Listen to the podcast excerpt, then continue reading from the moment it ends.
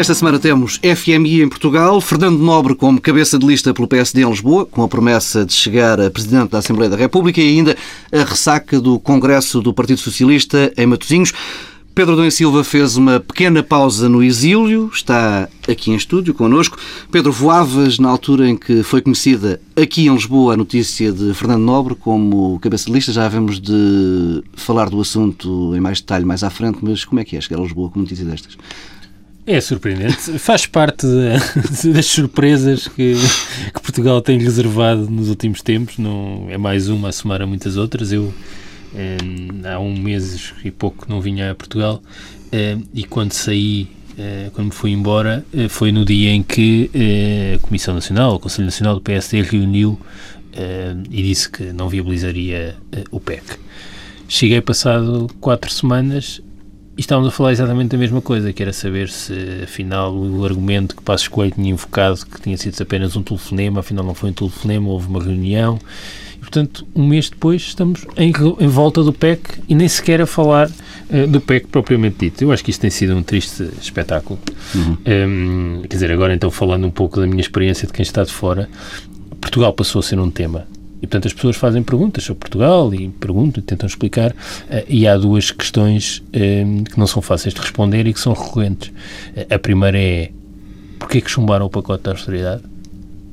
Quando havia uma solução anterior ao resgate. É muito difícil de explicar isto e isso, aliás, é muito visível também na imprensa e quando vão agora aprovar uma muito semelhante. Ou pior. Mais grave. Melhor não será, certamente. Sim. Portanto, como é que isso aconteceu? O que é que se passou para que isso acontecesse? Uh, e a segunda pergunta que me fazem sistematicamente é: bem, uh, mas como é que em Portugal, ao contrário do que aconteceu na Irlanda, uh, na, até na Grécia e o que está a acontecer em quase todos os países, o Primeiro-Ministro e o Governo estão a resistir muito bem nas sondagens? O que é que explica que o partido da oposição não descole e não esteja neste momento com uma vitória garantida? São as duas perguntas que me fazem. Hum.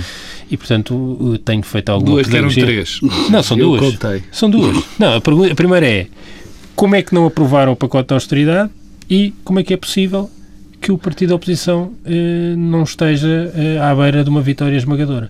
Eh, e isso mostra que tudo o que está a passar em Portugal é insólito, e o mais insólito, a meu ver, isso é uma tristeza, é que nós temos, ao longo dos tempos, não temos feito outra coisa que não seja por motivos estritamente políticos e os culpados, as culpas são repartidas e hum. todo este processo começou há um ano e meio a seguir às legislativas, não temos feito outra coisa senão degradar a nossa posição negocial nossa posição negocial face aos atores externos, face ao FMI, face à Comissão, eh, ao Banco Central. Não se pode dizer FMI, que eu percebi que o Presidente da República corrigiu as pessoas, porque agora não se fala do FMI. É, isso, é, portanto, isso mostra penso, que tens bastante imaginação. Tenho, tenho a minha imaginação. Eh, Ainda te vai desgraçar a tua imaginação. Mas, eh, eh, e, portanto, nós temos eh, sistematicamente ao longo deste ano e meio e com maior intensidade nas últimas semanas degradado a nossa posição negocial. E, portanto, isso é muito triste. E eu diria, desculpa lá, Pedro, e termino com isto, eu diria que isso é muito triste. É muito triste para quem está fora fora e vê sistematicamente na imprensa notícias sobre Portugal diariamente, eh, na televisão nos, nos, nos, e nos jornais,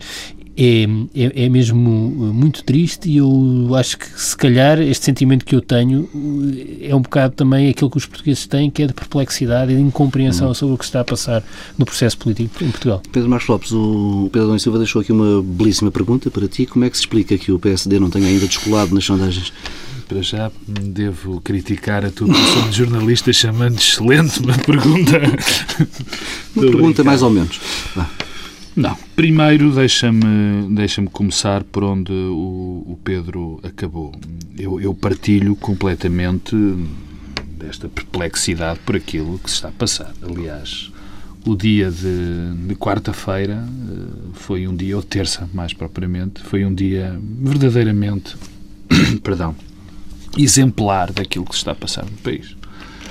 O FMI aterra na Portela, o senhor dinamarquês e os dois, dois senhores chegam, há notícias na imprensa internacional do, dos problemas que correm em Portugal, há situações, vamos sabendo situações de iminente quebra, iminente ruptura financeira em algumas partes do Estado.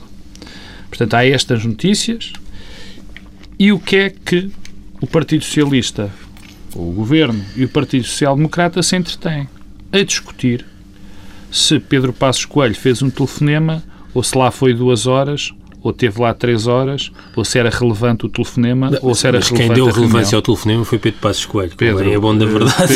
Pedro, porque foi o argumento que foi em usado. Abono, em abono da verdade, abono da verdade é diferente, porque a verdade diz-nos que, nesse mesmo dia, duas grandes figuras do Partido Socialista acharam que o tema reunião ou telefonema era digno de Não, não, estou a, dizer há um, estou a dizer há um mês. Há um mês, acordo, eh, tá quem deu a relevância, quem, quem criou esse telefonema foi Claro, o Pedro mas nós há um mês podemos falar desse há um mês e desse telefonema e da relevância que pode ter ou não ter uma reunião a meia dúzia de horas de ir apresentar um pacote, enfim, fingindo que se está a negociar. Não. O que eu estou a falar é terça-feira e de toda este cenário que eu, que eu mostrei, com a imprensa internacional, com orga- organismos públicos em risco de ruptura financeira, ah, com o FMI e nós, e os dois partidos, nós não. O Partido Socialista e o PSD estavam divertidos a falar desta conversa. Portanto, isto é, isto é paradigmático daquilo que está a passar neste país. As razões da quebra, e também pegando no Pedro, naquilo que disse, na, as razões eh, da queda do governo, essa primeira pergunta que ele fez, e eu vou responder às duas, vou fingir que o Pedro Adão e Silva é um jornalista. A primeira da queda do governo que ninguém consegue explicar, é fácil de explicar. Não, da, da chumbo Do do, chumbo do PEC. Eh, eh, não, é, não é necessário, não é a mesma coisa. Não, não é a mesma coisa, mas a solução que estava, a outra solução, era uma espécie de uma negociação seguida de eleições, que podia ter acontecido. Não, não duvido que não. Acho um bocadinho insólito, mas podia ter acontecido. É evidente que a situação já se arrastava. Há um ano e meio desde as eleições, desde o primeiro dia. Isto era uma situação que mais tarde ou mais cedo ia acontecer. Não aconteceu no orçamento, não aconteceu no PEC 2, não aconteceu no tempo ainda da doutora Manuela Ferreira Leite. Isto ia acontecer, era uma crise no anunciada. orçamento para 2012, porque na verdade este PEC era, Sim. condicionava de tal modo o orçamento para E, eh, 2012 e, sim, 2013 também. sim, que o PSD já não Sim, ia ter na altura do orçamento Seria nessa portanto, altura, seria em 2012. Se calhar esta não foi a melhor altura, mas não havia boas alturas para isto acontecer. Bom, essa é a primeira. Nós sabíamos que isto ia acontecer. Porque é o PEC, por causa do PEC 4 ou não PEC 4. Ui, a verdade. A verdade. Isto, andamos a utilizar muito o termo verdade. Está, está a ficar muito complicado. Perdão. A verdade é que nós sabemos que o PEC 4 ou o PEC 5 vão aparecer. E apareceria estando José Sócrates ou eventualmente estando Passos Coelho daqui a uns tempos. Porque a Europa. Hoje, Pedro Silva. Ontem não. Hoje, quinta-feira, o doutor Pedro Silva Pereira disse uma coisa. Enfim. Ultimamente ele não tem acertado muitas vezes, mas desta vez acertou que os mercados estavam irracionais. E de facto, eh, não se percebe, não se percebe que haja esta, esta, esta loucura dentro dos mercados, quando nós sabemos que, e os mercados também sabem, e toda a gente na Europa também sabe que, estando Passos Coelho ou José Sócrates, as medidas que vão ser aplicadas vão ser as mesmas nos próximos anos. Sim, mas a questão é que Portugal Isto vai ter de ir ao mercado com colocações de dívida De até, acordo. até que chegue o dinheiro do. É verdade, mas, mas isso mostra, do porque nós sabemos que isto vai acontecer. Está bem, mas nós sabemos que isto vai acontecer. Já Portanto, qual é a semana. dúvida? Quer dizer, qual é a dúvida? Portanto, isto A mostra a dúvida- Há que irracionalidade. ganhar dinheiro. Não, a dúvida, a dúvida, porque há incentivos para que, para que, para que, que, que haja especulação, mas a dúvida é que, olhando para o, para o panorama político em Portugal, não temos garantia nenhuma de que as medidas sejam aplicadas. Não, isso pode ser visto Pedro, por aí, Pedro, mas pode ser visto tão por aí. elaborado. Sim, pode ser visto por aí, mas acho elaborado porque eu acho que a loucura. Bem, eu dou de barato, de facto, Pedro. Eu, como as coisas estão, com o exemplo, com a terça-feira negra que se passou neste país para mim, de facto, até posso dar alguma. eh, os, os malucos já tomaram conta do asilo e, portanto, isto pode acontecer. Mas eu ainda acredito que há uma réstia de, de lucidez nos nossos eh, artistas, Sondagens. nos nossos artistas, peço, peço desculpa, políticos.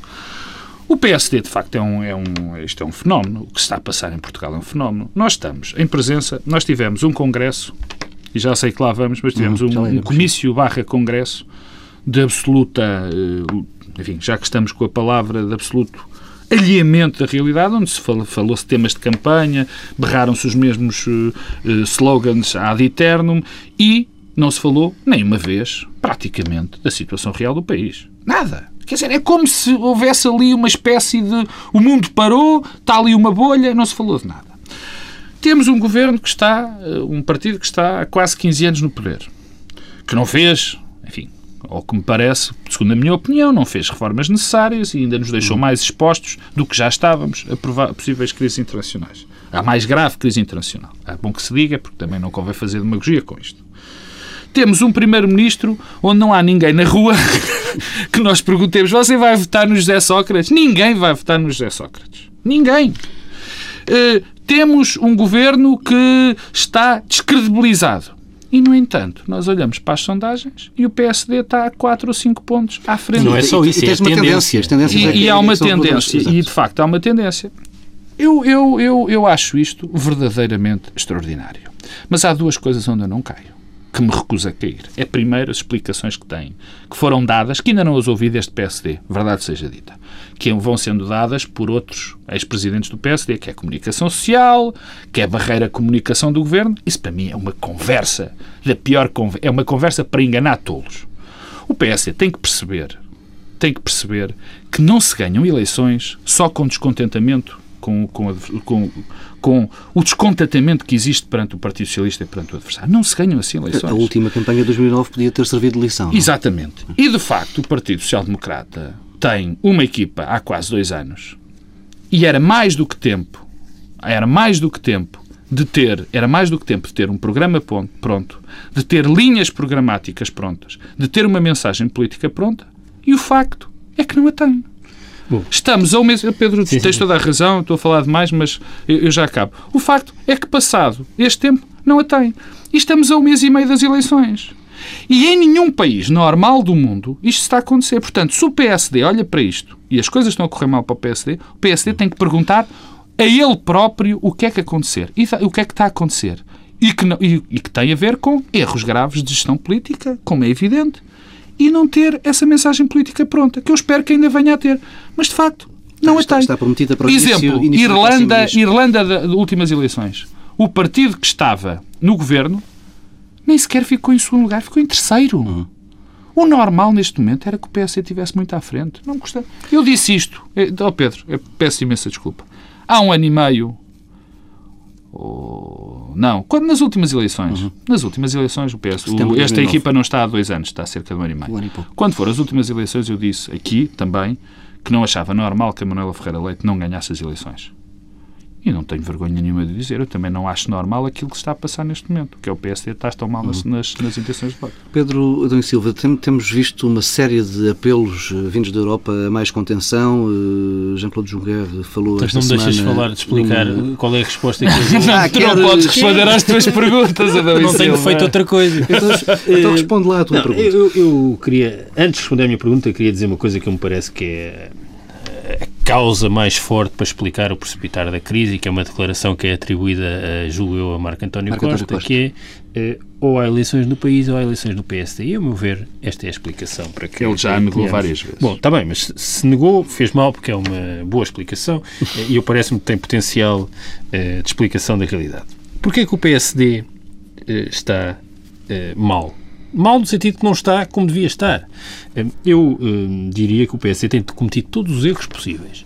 É difícil. Uh, é muito, é muito difícil de compreender. E, na verdade, o que me parece é que os portugueses estão, eh, basicamente, estavam à espera de um pretexto qualquer. Pretexto mais simples possível para votarem no PSD.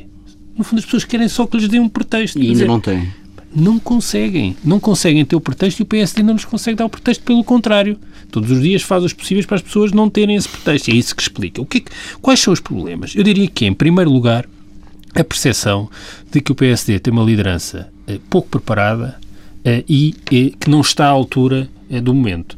E o facto de Passos Coelho ser visto como alguém que tem no seu currículo e, no, e o currículo confunde-se com o currículo político, é, o facto de ter sido líder de uma juventude partidária e de ter todas as características e todos os traços típicos de um líder de uma juventude partidária, até no modo como gera cotidianamente o processo político. Isso é, é tem-se tornado muito evidente e afasta as pessoas. Em segundo lugar, um partido dividido há uma coisa que as pessoas valorizam muito, é a capacidade de unir os partidos. Hum. e o que temos, por estranho que possa parecer, é, de um lado, um partido em queda, em declínio eleitoral, em declínio da afirmação política é o PS, Mas unido, e um partido em exceção, em ascensão, com uma dinâmica de vitória completamente fragmentado.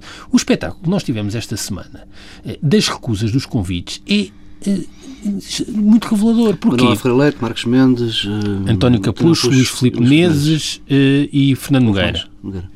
Um, Nogueira? Sim, Nogueira. Fernando Nogueira. Sim, está. Fernando Nogueira é um... Não, é que é um ex-líder. Não, mas é, o Fernando Nogueira está a retirar mas, da mas isso é relevante também, mas, mas, é o, mas o, que, o, que, o que acho revelador nisto é, primeiro, uh, numa dinâmica de vitória, não ter sido possível acomodar estas pessoas todas.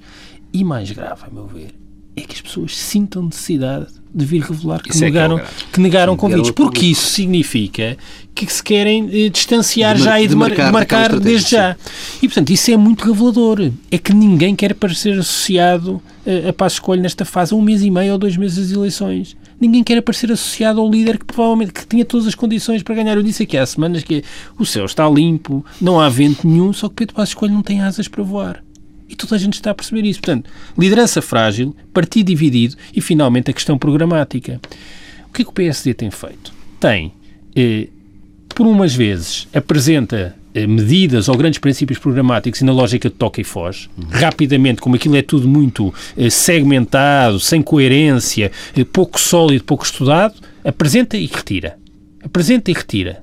A sucessão de, de medidas desse género tudo consolidado naquele memorável processo eh, da revisão constitucional de há um ano, eh, é revelador disso. Ou seja, aquilo é ver se pega, não pega, retira. Ver se pega, não pega, retira. Atirar o barro à parede. E ao mesmo tempo que atira o barro à parede e mostra incoerência, pouca preparação, pouco estudo, pouco aprofundamento das medidas, ao mesmo tempo, quando se percebe alguma coisa do que quer fazer, é muito distante daquilo que os eleitores e os portugueses esperam uhum. eh, que seja eh, as políticas públicas. E nisto não estou a fazer nenhum juízo valorativo, nem sobre o que os portugueses pensam, nem sobre o que o PSD propõe. O problema é que o PSD nem sequer se agarra àquilo que propõe. E, portanto, mesmo que quisesse liderar o processo... Eu, oh Pedro, desculpa lá só recordar uma coisa que foi o pedido de desculpas de Passos Coelho. O pedido de desculpas de Passos Coelho é muito, a meu ver, eh, um traço de personalidade política. Porquê?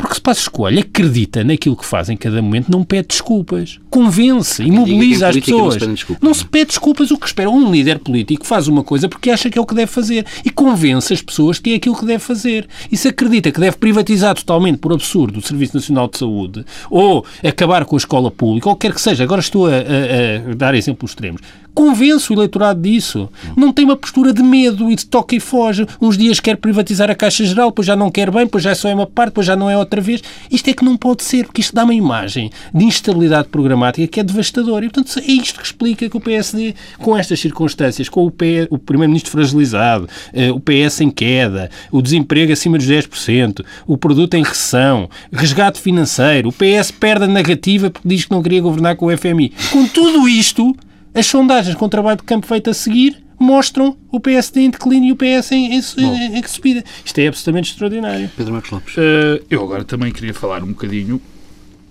porque uh, há, há, aqui um erro que eu, eu, há um erro que eu não percebo. Uh, quer dizer, posso entender, custa-me entender que é um líder ouvir um não. Um líder, um primeiro-ministro, um líder de um partido nunca tendencialmente, eu nunca vi o, o Presidente Cavaco Silva ouvir um não. E provavelmente ele já ouviu muitos. Não vieram foi cá para fora. Não vieram cá para fora. Porque, teoricamente, um líder manda alguém falar. Mas Pedro, aqui não houve sequer fugas de informação. Eu sei, os próprios, próprios. Não, não, mas não é, não, mas porque não, mas há sempre a possibilidade, há sempre a possibilidade de alguém dizer. Mas foram assumidos. Que, que alguém dizer que não. Há pessoas que eu percebo que tenha vindo cá para fora. O Dr. Manuel Ferreira Leite eu percebo que o Dr. Passos Coelho. E Marcos Mendes, depois do convite a Não, não, não, não. Dr. Passos Coelho, Dr. Passos Coelho viu-se na obrigação, e eu acho que bem, de tornar público convidou Manuel Ferreira Leite e Sim, Dr. Pacheco é caso. São outros casos diferentes. Foi, isso era para marcar a sua posição e para marcar a distância da, da, da, última situação. Eu acho muito bem. Marcos Mendes e Luís Filipe Menezes eu custa muito a entender. Muito a entender. Mas, enfim, o nome que tu querias dizer era António Capucho, Pedro, há bocadinho. Bom, agora queria falar do, das sim, pessoas sim, mas era Fernando Nogueira também. Uh, quer dizer, a situação é, é, é de facto extraordinária, porque se há coisa fundamental na democracia é a alternância no poder. Nós todos que aqui estamos, os três, mais o João Félix, para ali por trás do vidro a gravar, têm a perfeita noção de que é preciso mudar as coisas. A democracia é feita dessa mudança. Isso é fundamental. Eu não tenho, não tenho vergonha nenhuma de dizer que eu gostava muito, gostava muito que o PSD ganhasse. Eu, queria, eu quero que o PSD ganhe. E acreditas que daqui até 5 de junho não, uh, deixa, exista esse tal pretexto eu, de que acabo isso. Eu quero que o PSD ganhe porque acho isso importante. E mais do, que, mais do que tudo, é preciso que o PS seja penalizado por aquilo que fez e por aquilo que não fez. Isso é vital em democracia. De facto, além de ser insólito, como o Pedro já disse, que um governo que tem o desemprego a 12%, 11%, onde, este, onde estamos a passar, num país onde estamos a passar dificuldades diabólicas, onde tivemos que chamar o FMI, enfim, com a devida vénia ao, ao professor Cavaco Silva, seu presidente, peço desculpa de utilizar o termo, tivemos, tivemos de chamar o FMI, onde a situação social é verdadeiramente dramática, onde a nossa banca está com dificuldades brutais para se capitalizar. Portanto, este foi o país. Ok, crise internacional. Mas isto foi o país que o PS construiu nos últimos 15 anos. Foi este o país. E, portanto, todos nós queremos mudar. Queremos mudar. E como não queremos mudar para situações loucas de PCPs e blocos de esquerda que não querem fazer parte da solução, mas querem agravar ainda mais o problema, nós só temos uma solução. Seria o PSD, que era a alternativa. Isso é vital que aconteça numa democracia. Portanto, é fundamental que Passos Coelho e a sua equipa de uma vez por todas, peguem nas coisas e mostrem que têm uma alternativa ao país, porque isso é o que toda a gente quer. Isso é o que toda a gente quer. Isso é fundamental. Nós não podemos. Eu, eu, eu francamente, eu, eu não percebo se dia 5 nós vamos estar aqui a comentar, o Pedro lá de longe a comentar para aqui e, e eu aqui sentado. E se eu dia 5 ver enfim, se os resultados forem o PS ganhar, eu tenho o maior choque dos maiores choques que eu, que eu, vi, que eu tive na minha vida política. Eu, eu, tenho, Era um choque brutal. Digo, Mas é preciso que o PSD nos dê razões a, aos outros, porque eu quero, e provavelmente até vou votar no PSD, não tenho vergonha de o dizer, mas é preciso que nos dê razões tenho, para isso. Eu tenho Achas dito... que devemos encomendar um desfibrilhador para o Pedro Marcos Lopes para o dia 5 de junho? É melhor, é melhor, é melhor. Nunca fiando. Uh, não, eu, eu, tenho dito, eu tenho dito que nós vamos ter, uh, temos aí o FMI, o FEF, ou seja, o BCE, a Comissão, uh, mas começamos a... O senhor com, com o nome de jogador de futebol dinamarquês. Exatamente. Não, começamos a ter uma fortíssima probabilidade de, a partir do dia 5 de junho, termos os departamentos de ciência política das melhores universidades do mundo a deslocarem-se para Portugal para explicar o caso excepcional. Eh, de Portugal, porque, eh, quer dizer, o que está a acontecer aqui é inexplicável. Eh, e, portanto, será motivo de análise profunda, porque não é possível explicar o que, o que se tem passado. Vamos, vamos avançando. Uh, Cavaco Silva, neste, no fim de semana que passou, teve um apelo estranho. Falou em imaginação, uh, a propósito do empréstimo intercalar, uhum. que era uma coisa que, entretanto, já tinha sido uma solução, que já tinha sido rejeitada quase formalmente pela Comissão Europeia. Uh, entrou da pior forma no jogo. Cavaco Silva, tem sido um desastre. É mais um, é mais um desastre. Ele, disse isto dia, eu dias, horas depois de ter dito que não tinha nada a ver com isso. Isso é imaginação, quer dizer, nem vale a pena comentar. Dizer, um Presidente da República que, eh, que, num contexto desses, tendo além de mais, parece-me que invocou sempre o seu passado eh, de professor de finanças, e, portanto, tem alguma experiência, até porque foi o Ministro das Finanças uh, que esteve uh, em exercício imediatamente antes de vir o FMI da última vez que esteve cá e teve algumas responsabilidades nisso, na, na condução da política orçamental na altura. alguém que tem essa experiência que faça uma declaração dessas. Mas o que me parece mais grave é que eu pergunto-me se um Presidente da República não serve para ter uma intervenção moderadora uh, num contexto destes, e no fundo auxiliar o país a ultrapassar os bloqueios institucionais e políticos que tem, serve exatamente para quê? É que, é que nós não temos Presidente da República. Eh, temos uma figura que faz uns discursos sobre o Estatuto dos Açores, sobre e-mails eh, em Belém, sobre escutas, eh, sobre o casamento entre pessoas do mesmo sexo. Portanto, isto são os assuntos que interessam ao Presidente da República. Porque sobre os assuntos que são importantes, o Presidente da República, nos últimos seis anos e tal, nada disse.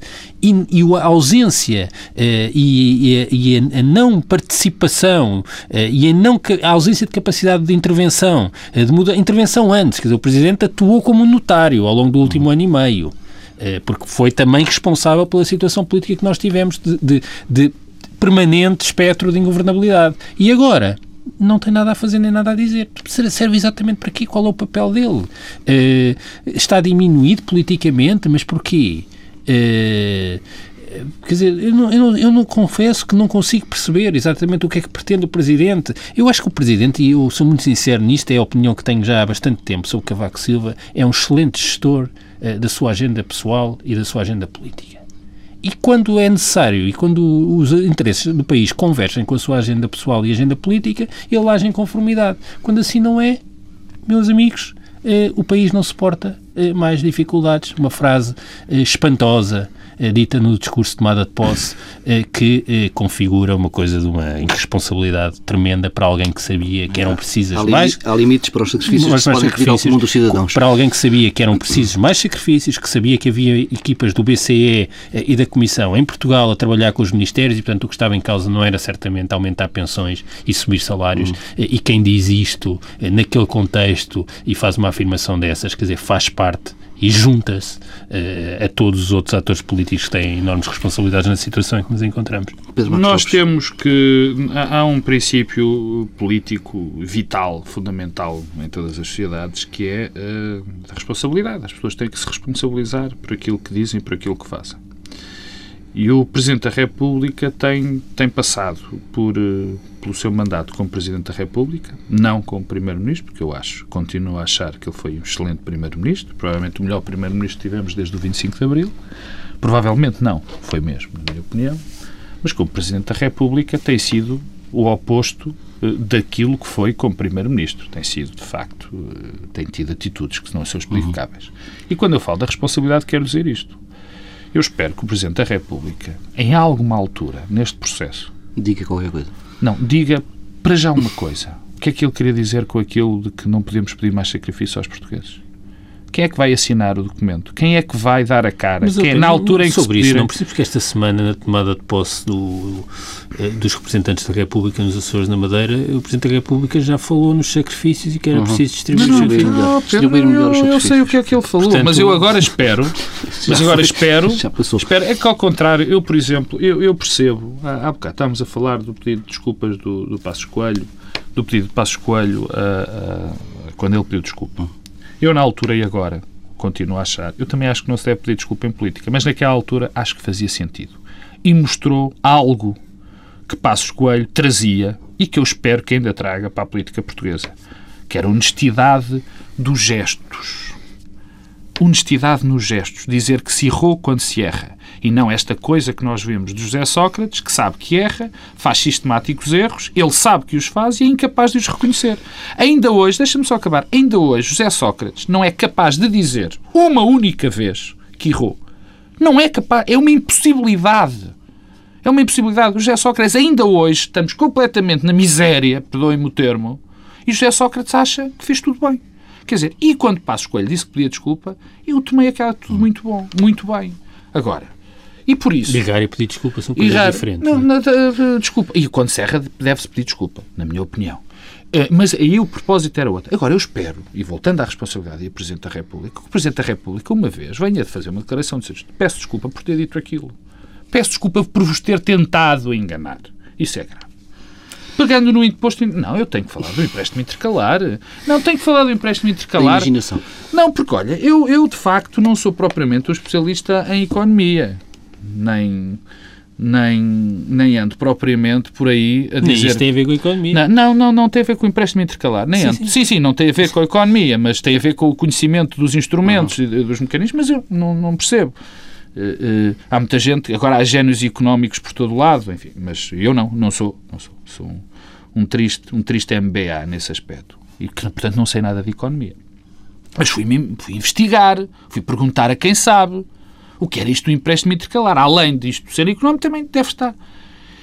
E o que me dizem as pessoas, pessoas de economia, pessoas de gestão, pessoas que conhecem os documentos, nunca ninguém ouviu falar de tal coisa.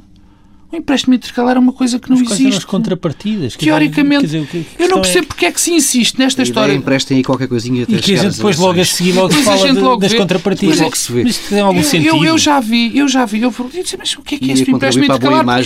Quando eu ouvi falar dele, hum. disse, é Deve haver Sim, aqui. Basicamente, a ideia é que nós não conseguimos eh, comprometermos com nada, deem para cá algum dinheiro que daqui a um mês e meio, quando já que as capacidade. 5 de junho, oh, Paulo Tavares, eu quando, ouvi, eu quando ouvi disse há aqui qualquer coisa que está errada, portanto eu vou perguntar. Eu não sabia, mas afinal não há.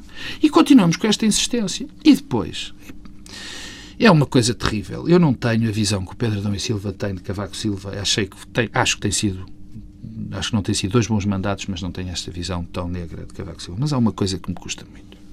Já é a segunda ou terceira vez que Cavaco Silva não se dá ao respeito em termos internacionais e depois houve aquilo que não quer ouvir. E depois não se deu respeito eh, junto a um, um chefe de Estado que agora é conhecido por roubar canetas. Exato. Vamos, Václav Klaus, que foi apanhado a roubar uma é caneta. E esta história do a imaginação, eu imaginação, a imaginação, temos que ter imaginação. Bem, isto para já, logo da boca de Cavaco Silva, imaginação. A imaginação pensei que, que de repente, agora, para tirar este dramatismo, à altura pensei que havia, havia um, um grupo nos anos 80 ou nos anos 70 que era os Imagination, que isto era Just an Illusion. Eu, a dada altura, achei que ia haver ali um vamos, acontecimento musical. Vamos avançando. O PSD divulgou esta semana os 18 cabeças de lista para as eleições de 5 de junho, à hora que gravamos este programa, e a culpa é do Adão e Silva. Não sabemos ainda a composição, a composição das listas. Uh, a ver, vamos se há aqui um nome que não vai obrigar Pedro Passos Coelho a confessar que errou. Fernando Nobre é o número um por Lisboa e tem a promessa de chegar a Presidente da Assembleia da República se o PSD vencer as eleições. Uh, Pedro Adão e Silva. Já sei que ficaste surpreendido quando não, fiquei surpreendido. Não, fiquei muito surpreendido. Eu, eu fico surpreendido e deixem-me dizer qualquer coisa sobre o que se passou nas presidenciais. Eu, quando o Fernando Nobre teve aquele resultado, julgo 15% nas últimas presidenciais, deixou-me eh, muito surpreso. 600 mil votos. E, e a sensação que eu fiquei e aquilo que me parece que é a leitura possível eh, do que se passou nas presidenciais é que se o Rato Mickey eh, se candidatar a uma eleição em Portugal e tiver eh, uma linha programática suficientemente confusa, incapacidade de expressão, mas no fundo tiver eh, sistematicamente afirmações contra os partidos e contra o sistema político, pode bem ter 10%. Ehm, porque o terreno está fértil para que quem ataque e parodie, como o Senhor da Madeira, aos partidos, tenha bons resultados uhum. eleitorais. E os partidos têm todas as responsabilidades nisso. Aliás, é, o que se tem, a cacofonia todas. desta semana é, é, a prova de que os partidos não perdem uma oportunidade para que o discurso contra os partidos e contra a política se consolide. E, portanto, eh, dito isso, eh, é normal que alguém que tenha como uma base programática isso tenha bons resultados. Hum, e o que me surpreende, nós sabíamos até há 15 dias que que Fernando Nobre dizia cobras e lagartos dos partidos. Hoje sabemos outra coisa. É que o problema dos partidos é que nunca o tinham convidado para um cargo à altura da sua figura. Ou convidando, não lhe tinham oferecido, oferecido o, o cargo, adequado. Que... Era o problema, era só esse, porque, pelos vistos, não há nada de estrutural e de grave, porque bastava convidarem-no ele individualmente que a coisa se resolvia. Do lado dos partidos isto é péssimo. Eu não tenho nada, eu acho que têm sido ditas contradições, Fernando Nobre já disse isto e aquilo e aquilo outro, e quando começar a dar entrevistas o que dirá. É, é, já disse, e que isso é um problema. Não, isso até o PSD com isso até mostra que tem pluralismo e tal. Não, o problema não é esse, é que os partidos, quando é, pescam a linha e cooptam estes independentes assim individualizadamente, o que estão, por um lado, a fazer é dar razão à crítica. Porque que eu saiba, nenhum problema eh, dos partidos portugueses e da forma, e dos partidos em geral, na, nas democracias ocidentais e da forma como se relacionam com os cidadãos e da visão que as pessoas têm sobre os partidos, tem a ver com a capacidade de recrutar A, B, C ou D só porque são notáveis. Não tem a ver com isso. Tem a ver com fatores estruturais. E, portanto, isto não resolve nada.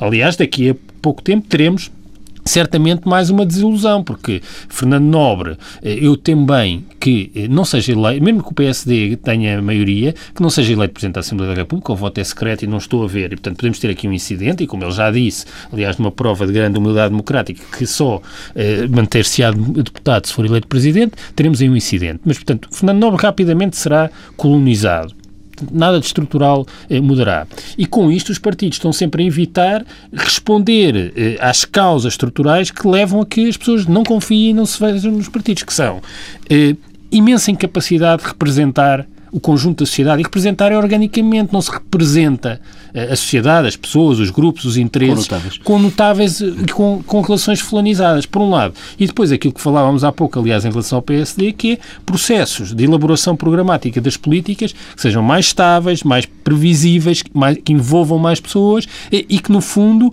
não estejam sistematicamente a violentar aquilo que as pessoas esperam do próprio partido em que tendem a ter relações afetivas até. Hum. E isso nada disso é feito. E, portanto, eu temo que isto produza dois resultados. Um é mais um problema para Passos Coelho o outro resultado é frustrar as expectativas até daqueles que apoiaram até há 15 dias Fernando Nobre. Portanto, isto é uma solução predadora para todos e sobre Fernando Nobre em particular, eu diria que é um pouco, pronto, se Fernando Nobre teve 15%, eu diria que o gato Mickey pode com facilidade ter 10% de uma eleição. Pedro Marcos Lopes, temos aqui um bom potencial para desgraça durante a campanha?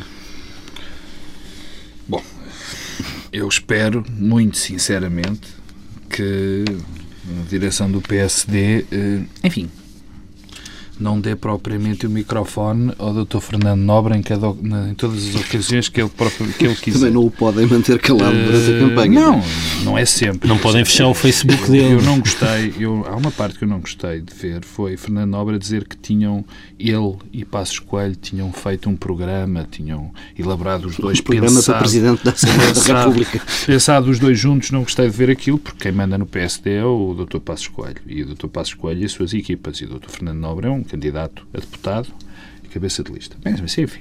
E, portanto, não tem possibilidade de pôr programas para a regeneração da vida parlamentar portuguesa. Fernando Nobre, para Fernando Nobre, eu acho que é de saudar. Sempre que alguém erra. Há bocado estava a dizer que o incomoda-me imenso que José Sócrates nunca tenha tido uma palavra, um pedido de desculpas, um dizer desculpem, errei, desta vez errei. E eu fico sempre contente, portanto tenho que ser coerente quando as pessoas admitam, admitem que erram. E o Dr. Fernando Nobre, esta, a aceitação desta candidatura é uma admissão de que errou. Errou quando dizia mal do política e dos políticos, errou quando dizia, quando acreditava há dois anos que o Bloco de Esquerda é que era o partido onde ele se sentia bem e que partilhava os seus ideais. Portanto, e errou noutras alturas, mas errou. da cabeça. Errou, errou, errou. Isso, enfim, são fé diversos. Mas errou nessas duas, sobretudo. Errou quando dizia que era contra os políticos e contra os políticos cometendo um grave atentado à democracia, que era o que ele fazia, que foi o que ele fez durante a campanha, a campanha eleitoral, fez um atentado à democracia, porque quem diz mal dos partidos e dos, e dos políticos diz mal da democracia, é bom que seja. Também não é bem assim, Mas, quer dizer, é, é, é, Desculpa lá, é, há muitos motivos para ser crítico não, dos partidos, não, não é no tom em que Fernando coisa, fazia ah, então, é o que eu estou a dizer. Não, não é, estava a dizer coisa, quem diz mal. Pronto, quem diz mal, quando eu digo quem diz mal, é quando põe em causa a utilidade dos políticos e quem põe em causa a utilidade dos partidos. É isso. Se calhar para mim mal, mas é isto. Quem diz mal, quem diz que a utilidade do partido, dos políticos dos partidos é nula, é evidente que está a atacar a democracia. Primeiro. Portanto, mas regressou e já acha que os partidos são bons. Ótimo. Estamos conversando. Não ouvi isso ainda. Dito. Não, oh Pedro, desculpa lá, se candidata por um partido, é evidente. Se agora está dentro de um partido e vai concorrer por um partido, é evidente que já acha não, que os partidos não têm é algo fácil perceber o que Fernando Nobre diz e Mas isto é para Fernando Nobre, bem-vindo, bem-vindo aqui, bem-vindo aos valores do PSD, bem-vindo ao valor, aos valores de, de, de, de, que o Estado deve ser pequeno e não grande, como ele defendia, ou, ou, aos valores de que devemos privatizar mais, aos valores de que nós devemos ter mais liberdade. Bem-vindo a esses que são os meus valores e que, enfim, que devem ser também agora os valores do Dr. Fernando Nobre. Portanto, repito, bem-vindo. É agora. Para o PSD, a ver, vamos. Fica por aqui esta edição do Bloco Central. Regressamos daqui por 15 dias depois de umas férias de Páscoa.